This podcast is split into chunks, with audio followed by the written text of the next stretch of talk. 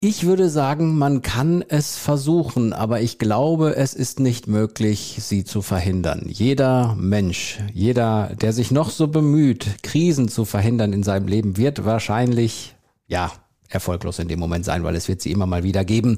Die kleinen, die großen Krisen, manchmal passieren Schicksalsschläge, davor können wir uns nicht schützen und ich freue mich sehr auf die heutige Folge bei äh, Campus Beats, denn darum soll es heute gehen.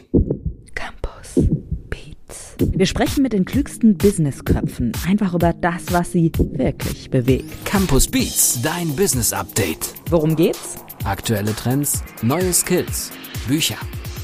Campus Beats.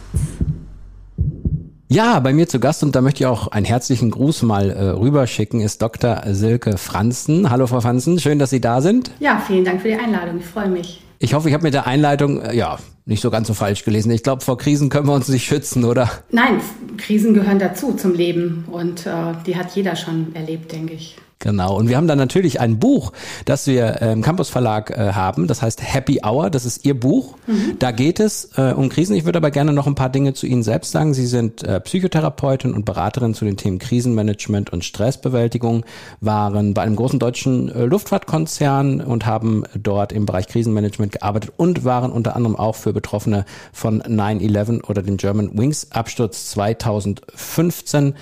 Ja, haben Sie betreut? Wie kommt es, was mich interessiert, zu dem Titel Happy Hour? Das ist ja direkt am Anfang denkt man sich erstmal, hä, wieso Happy Hour? Wenn man das Buch gelesen hat, wird es einem klar. Aber können Sie mal kurz sagen, wie dieser Titel zustande gekommen ist? Ja, ich wollte erst nicht so einen traurigen Titel haben, dass man irgendwie, wenn man das Wort Krise hört, noch irgendwie quasi äh, das alles viel, viel schlimmer findet und als es sowieso schon ist. Und ich finde es wichtig, dass man gerade in der Krise sich auch Glücksmomente gönnt. Denn viele gönnen sich das gar nicht, beziehungsweise sind auch ganz erschrocken, wenn sie plötzlich mal Glück empfinden, obwohl was Schlimmes passiert ist und denken dann darüber nach, was sie für ein schlimmer Mensch sind und warum ihnen das passiert ist. Und ich finde es wichtig, gerade in der Krise eben sich diese Glücksmomente zu gönnen, beziehungsweise die auch aktiv herbeizuführen.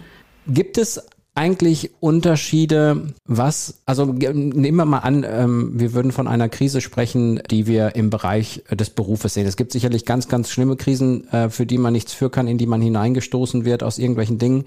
Aber es gibt natürlich auch so berufliche Krisen, sagen wir jetzt mal so eine Kündigung oder ähnliches. Mhm. Gibt es da eigentlich so einen gewissen Ablauf, der immer gleich ist? Was dann bei demjenigen, bei dem Menschen im Kopf vorgeht, was dann passiert, wie man damit umgeht?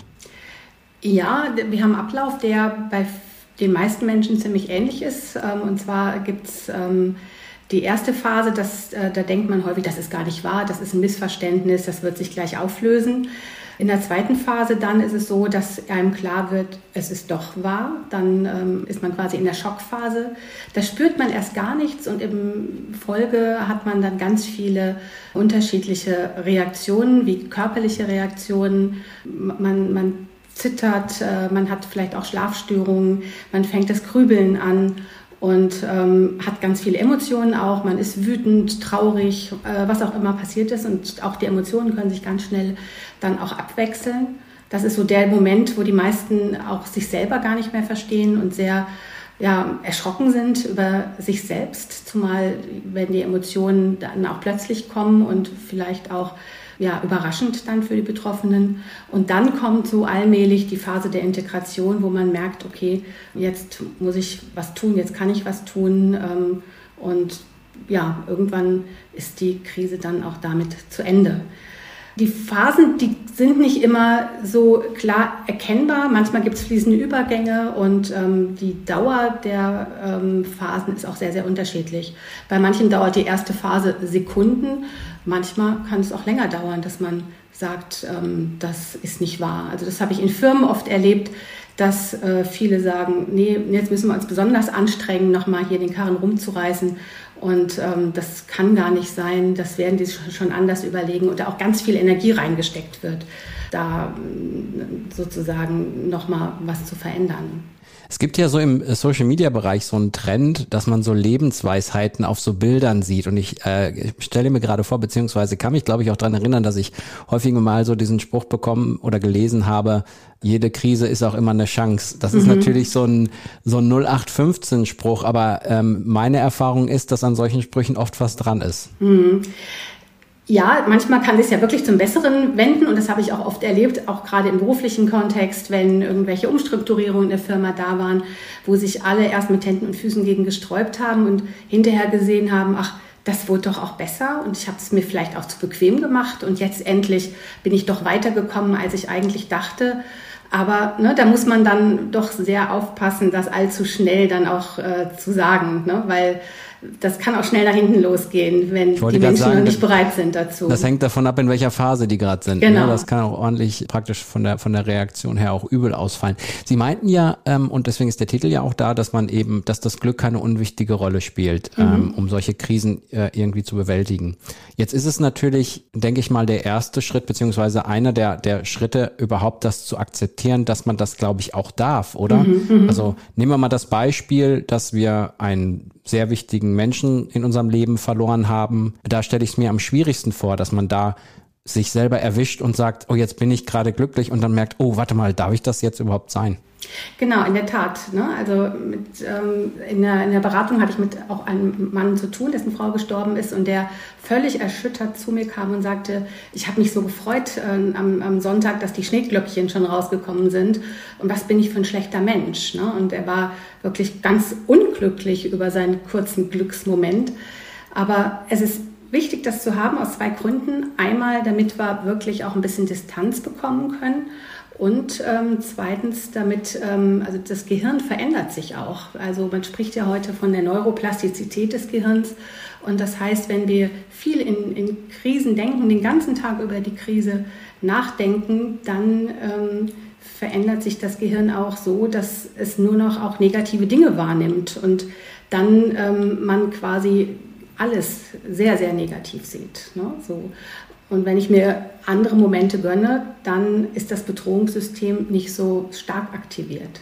Ist das eigentlich ähnlich, wenn man nur die ganze Zeit über diese Krise nachdenkt oder sogar die ganze Zeit darüber spricht? Ja, oftmals ist es so, wenn ich den ganzen Tag nur noch mich damit beschäftige, was natürlich normal ist, wenn ich meine Frau gerade eben verloren habe. Ne? So, ähm, aber nach einer gewissen Zeit ist es gut, eben auch über andere Dinge dann auch wieder zu sprechen, weil dann kann ich sehr, sehr schnell ins Grübeln kommen. Und Grübeln ist ja nicht denken und dann komme ich wirklich in so eine, so eine Abwärtsspirale und äh, Grübeln kann auch verschiedene psychische Krankheiten wie zum Beispiel Depressionen auslösen. Und damit wird es dann immer schlimmer. Haben Sie da Tipps, wie man, wie man dann, wo wir bei diesen Glücksmomenten bleiben, wie man da auf die Suche gehen kann und wie man das auch angeht, damit es dann auch funktioniert? Ja, also manchmal ähm, vergleichen sich Menschen ja und sagen, ne, warum bin ich der Einzige, ne, der, dem es hier so schlecht geht und so weiter. Und ähm, ja, Vergleiche machen immer unglücklich. Da ist es gut, dann eigentlich sich gar nicht zu vergleichen, ne, weil wir wissen ja auch nicht wirklich immer, wie es anderen geht, wie es so hinter der Fassade dann auch aussieht.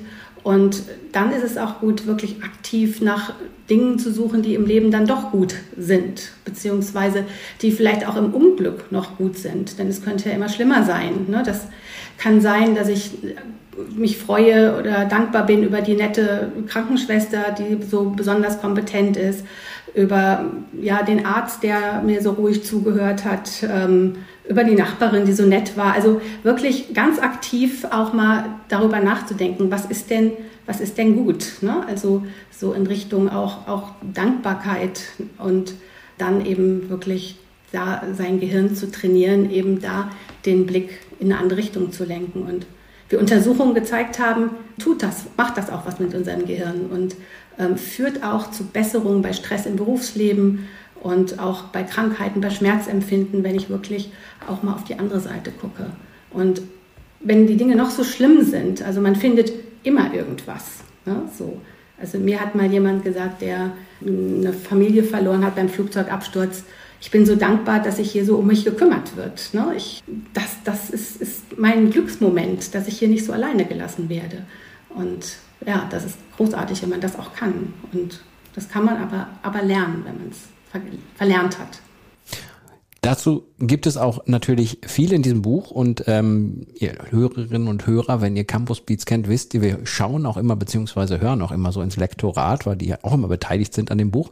Wir wollen doch mal hören, was da so zu dem Buch Happy Hour von Dr. Silke Franzen so erzählt wird. Hören wir doch mal kurz rein. Offbeat. Silke Franzens Exposé landete genau passend auf meinem Schreibtisch nämlich in den Anfängen der Corona-Zeit, wo uns allen so langsam dämmerte, das entwickelt sich tatsächlich zu einer handfesten Krise. Zuerst bin auch ich über den Titel gestolpert, aber je länger der Lockdown anhielt, umso klarer wurde mir, nichts haben wir jetzt nötiger als eine Happy Hour, um mal wieder auf andere Gedanken zu kommen und nicht zu vergessen, dass es trotz allem auch noch viele schöne Momente gibt. Frau Franzen und ich haben mehrmals telefoniert und ihre Art hatte wirklich immer ja irgendetwas Beruhigendes für mich. Und ganz abgesehen von Frau Franzens Erfahrung und Expertise zu diesem Thema war mir ganz schnell klar, das ist genau die richtige Autorin, genau zur richtigen Zeit. Frau Dr. Franzen, ich hätte da natürlich auch noch eine, wie ich finde, sehr, sehr wichtige Frage, weil es gibt natürlich Situationen, in denen in Krisen ein Buch helfen kann. Es gibt äh, Situationen, wo in Krisen Gespräche mit der Familie, mit Freunden helfen kann. Aber es gibt sicherlich auch Situationen, wo man sagt, da muss man sich professionelle Hilfe holen. Mhm. Können Sie mal sagen, woran man erkennt, dass man das wahrscheinlich alleine auf eigene Faust nicht hinbekommen wird? Ja, da gibt es viele Situationen. Also ein, ein ist, wenn ich zum Beispiel selber ja wirklich grübel und an nichts anderes mehr denken kann, wenn ich merke, morgens aufstehen äh, fällt mir schwer, ich weiß auch gar nicht, warum ich noch aufstehen soll, wenn ich Ab Verabredungen absage, wenn mir Freunde sagen, Mensch, du hast dich so verändert, ne? so wenn ähm, ich Hilfe ablehne und alles hoffnungslos finde, also dann sollte ich wirklich sehr schnell professionelle Hilfe holen jeder, der eine Krise erlebt hat, schon, finde ich, ist das, das Grübeln ist das Übelste, finde mhm. ich. Also man will, man, man sagt sich so, ah, ich möchte eigentlich gar nicht mehr drüber nachdenken und ich möchte darüber nicht mehr grübeln und dann, also komm, ich mache mich jetzt hier auf den Weg, auf den Spaziergang und bis da vorne zum Baum schaffe ich es nicht zu grübeln mhm. und man schafft es nicht. Mhm. Das ist, glaube ich, da, das ist, glaube ich, die größte Herausforderung, oder? So eine Art Mindset da irgendwie hinzubekommen. Ja, und es ist auch schwierig, nicht zu denken. Ne? Wenn ich gibt es ja ne, das berühmte Beispiel, äh, denk bloß nicht jetzt an rosa Kaninchen und schon passiert's. Ne? Und wenn ich dann denke, ich möchte nicht daran denken, dann muss ich ja erstmal dran denken, um nicht dran denken zu wollen. Und das wird dann ganz kompliziert. Ne? Von daher ist es besser, was anderes zu tun, als jetzt zu versuchen, nicht dran zu denken. Und da gibt es verschiedene andere Techniken, die man einsetzen kann. Können Sie mal eine davon nennen? Also ja, zum Beispiel kann ich Grübelzeiten festlegen. Das, das hilft viel, ne? weil Grübeln führt ja zu keinen Lösungen. Ne? Denken führt zu Lösungen. Grübeln dreht sich immer ums Problem. Das heißt, ähm, ich habe keinen Erkenntnisgewinn. Ne? Und dann kann es sinnvoll sein zu sagen, okay, ich grübel heute Abend um 18 Uhr. Jetzt brauche ich gar nicht mehr das Ganze im Kopf zu haben. Von 18 Uhr bis 18.30 Uhr und ähm, ja, dann kann ich wirklich ähm, mich mit der Situation beschäftigen. Und das hilft vielen und sie vergessen dann auch zu grübeln, weil sie um 18 Uhr nämlich was anderes vorhaben. Ja, also das kann zum Beispiel helfen. Oder manchmal finden wir unsere Gedanken ja so ganz, ganz wichtig. Ne? Wir wollen über das Problem nachdenken und ähm, meinen, dass der Gedanke sehr, sehr wichtig ist. Und da ist es wichtig, auch sich mit dem Gedanken auseinanderzusetzen und zu sagen, der ist ja vielleicht gar nicht wichtig. Ne? Also je nachdem, worum es geht. Ne? Also wenn ich frage, warum hat mein Chef denn heute so schief geguckt, ne, werde ich wahrscheinlich keine Lösung finden. Und deshalb ist dieser Gedanke nicht wichtig und ich muss das Angebot meines Kopfes ja nicht annehmen mit den Gedanken, die da drin sind, sondern sagen, ja, den Gedanken lasse ich mal vorbeifahren, weil ich bestimme ja, was in meinem Kopf passiert. Sie haben ja häufig von drei Phasen in Ihrem Buch gesprochen und Sie haben eben auch schon ähm, das so ein bisschen angedeutet und strukturiert. Ich äh, möchte hier nochmal kurz die drei Phasen nennen. Zusammenbruch, Stabilisierung und Neubeginn. Ich hoffe, mhm. das ist korrekt. Mhm. Wenn wir jetzt mal in den Bezug darauf gehen, dass wir in diesen Neubeginn gehen, wie läuft das ab? Also das ist ja jetzt nicht so, dass man von einem auf den anderen Tag merkt, ja, okay, ab jetzt geht's, jetzt kann ich loslegen äh, mit was Neuem, sondern das ist ja so ein fließender Übergang. Wie, wie geht man damit um oder woran merkt man auch, dass man aus einer Phase heraustritt und in die nächste kommt?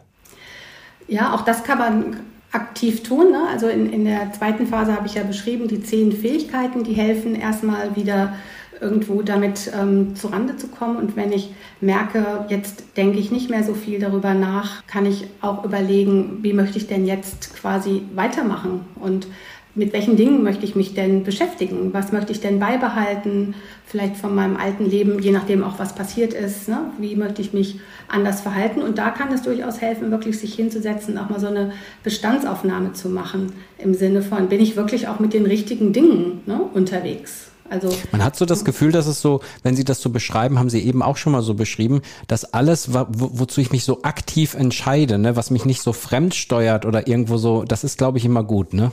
Genau, denn denn wir haben ja ja vier psychische Grundbedürfnisse die jeder Mensch hat, die wichtig für uns sind. Und eins davon ist wirklich ähm, ja, Orientierung und Kontrolle. Und eine Krise, die entreißt uns ja die Orientierung und Kontrolle. Und da ist es wichtig, dass ich ganz schnell wieder äh, versuche, die Kontrolle ähm, zu übernehmen. Und alles, was ich aktiv tue, um gegen die Krise anzugehen, das gibt mir ein Stück meiner Kontrolle zurück.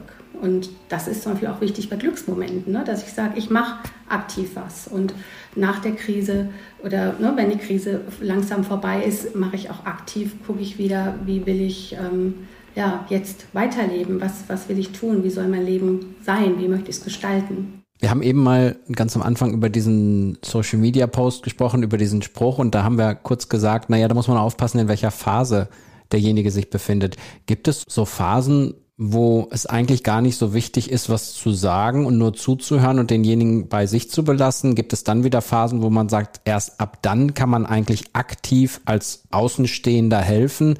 Kann mhm. man das so darüber stülpen, über Ihre drei Phasen? Mhm.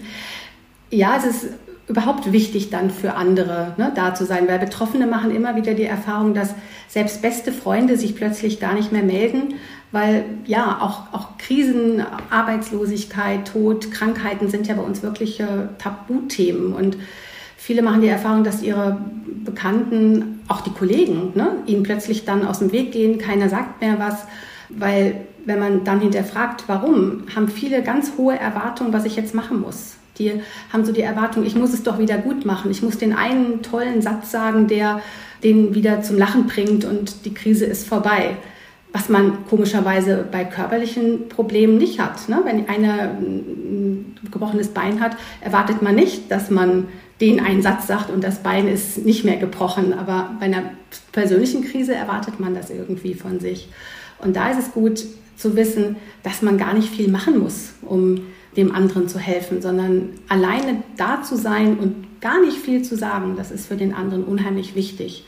Denn die Erfahrung machen, dass sich keiner mehr kümmert, die haben quasi ja, ähm, eine sekundäre Traumatisierung. Denen ist nicht nur das Schlimme passiert, sondern sie merken auch noch, dass ähm, sie jetzt völlig alleine sind. Und manche sagen, das ist fast schlimmer als das, was mir jetzt passiert ist oder mindestens genauso schlimm. Und Einsamkeit oder wenn wir uns ausgestoßen fühlen von anderen, wird das im Gehirn wirklich an der Stelle verarbeitet, wo auch körperliche Schmerzen verarbeitet werden. Und das zeigt, wie schlimm das ist, wenn Menschen sich dann auch zurückziehen. Und in Verbindung zu bleiben ist, unser, ist auch ein psychisches Grundbedürfnis. Von daher wird es dann auch beeinträchtigt, wenn sich keiner kümmert. Ne? Deshalb sollte man sich auch schnell mit, mit vorschnellen ähm, Sprüchen dann zurückhalten. Ja, oder urteilen oder guten Tipps oder mhm. wie auch immer. Genau. Haben Sie eigentlich in Ihrer, in Ihrem Leben, wo Sie solche, solche Betroffenen betreut haben, haben Sie da so einen Fall im Kopf, wo Sie sagen, Mensch, da war ich beeindruckt, derjenige hat so etwas Schlimmes erlebt und ist so wieder auf die Beine gekommen und hat so viel Lebenskraft wieder, wieder bekommen. Kennen Sie da, haben Sie da jemanden im Kopf, wo Sie sagen, das war, das war beeindruckend, dass der das so geschafft hat oder, der, oder diejenige?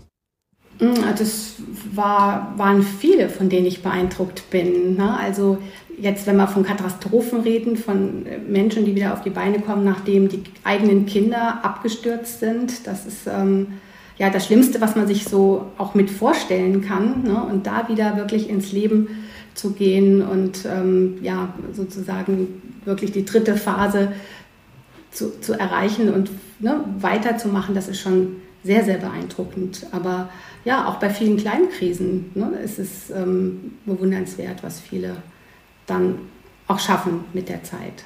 Ich glaube, das soll man auch gar nicht bewerten, ne? weil genau. das ist ja auch eine individuelle Sache, wie, wie, man, wie man was wahrnimmt. Ne? Also genau. der, für den einen ist, ist die, die Trennung vom Partner äh, etwas, was einen sehr, sehr erschüttert und für den anderen ist es aus dem Arbeitsleben herausgerissen zu werden und derjenige nimmt es fast genauso wahr, könnte ich mir vorstellen. Absolut. Ne? Deshalb kann man gar nicht einteilen, was ist jetzt die schlimmste Krise und was ist weniger schlimm, sondern das ist für jeden anders, je nachdem auch, ja, wie er sein Leben gestaltet hat, was seine Ziele sind, was seine Werte sind.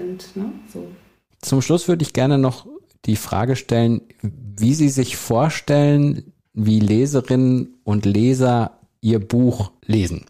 Stellen Sie sich das so vor, dass diejenigen ja, es lesen und dann durchlesen und vor dem Schlafen und im, und im Zug oder wie auch immer oder stellen sich vor, ah, jetzt schnappt man sich einen Zettel und macht irgendwie, schreibt was auf und freut sich darauf, dann weiterzumachen oder wie stellen Sie sich das vor? Mhm.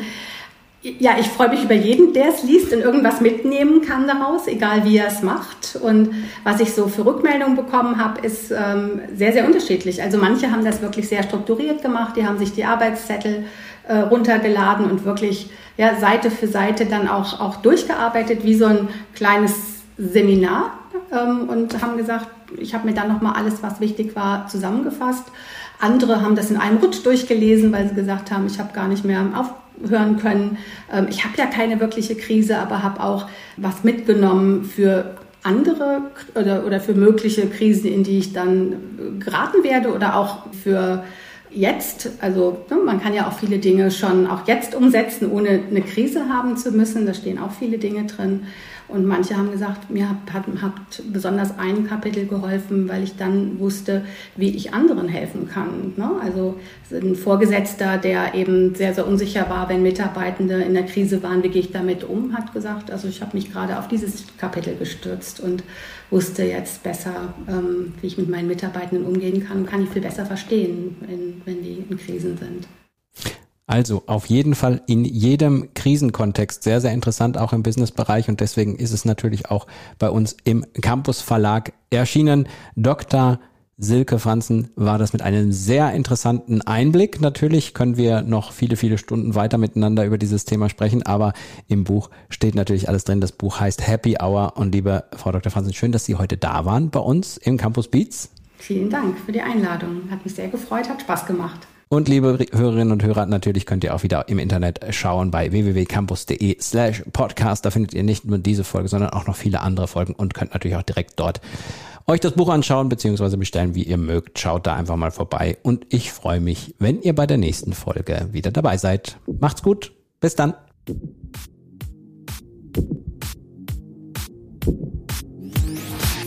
Campus Beats. Mehr Campus gibt es unter www campus.de slash podcast.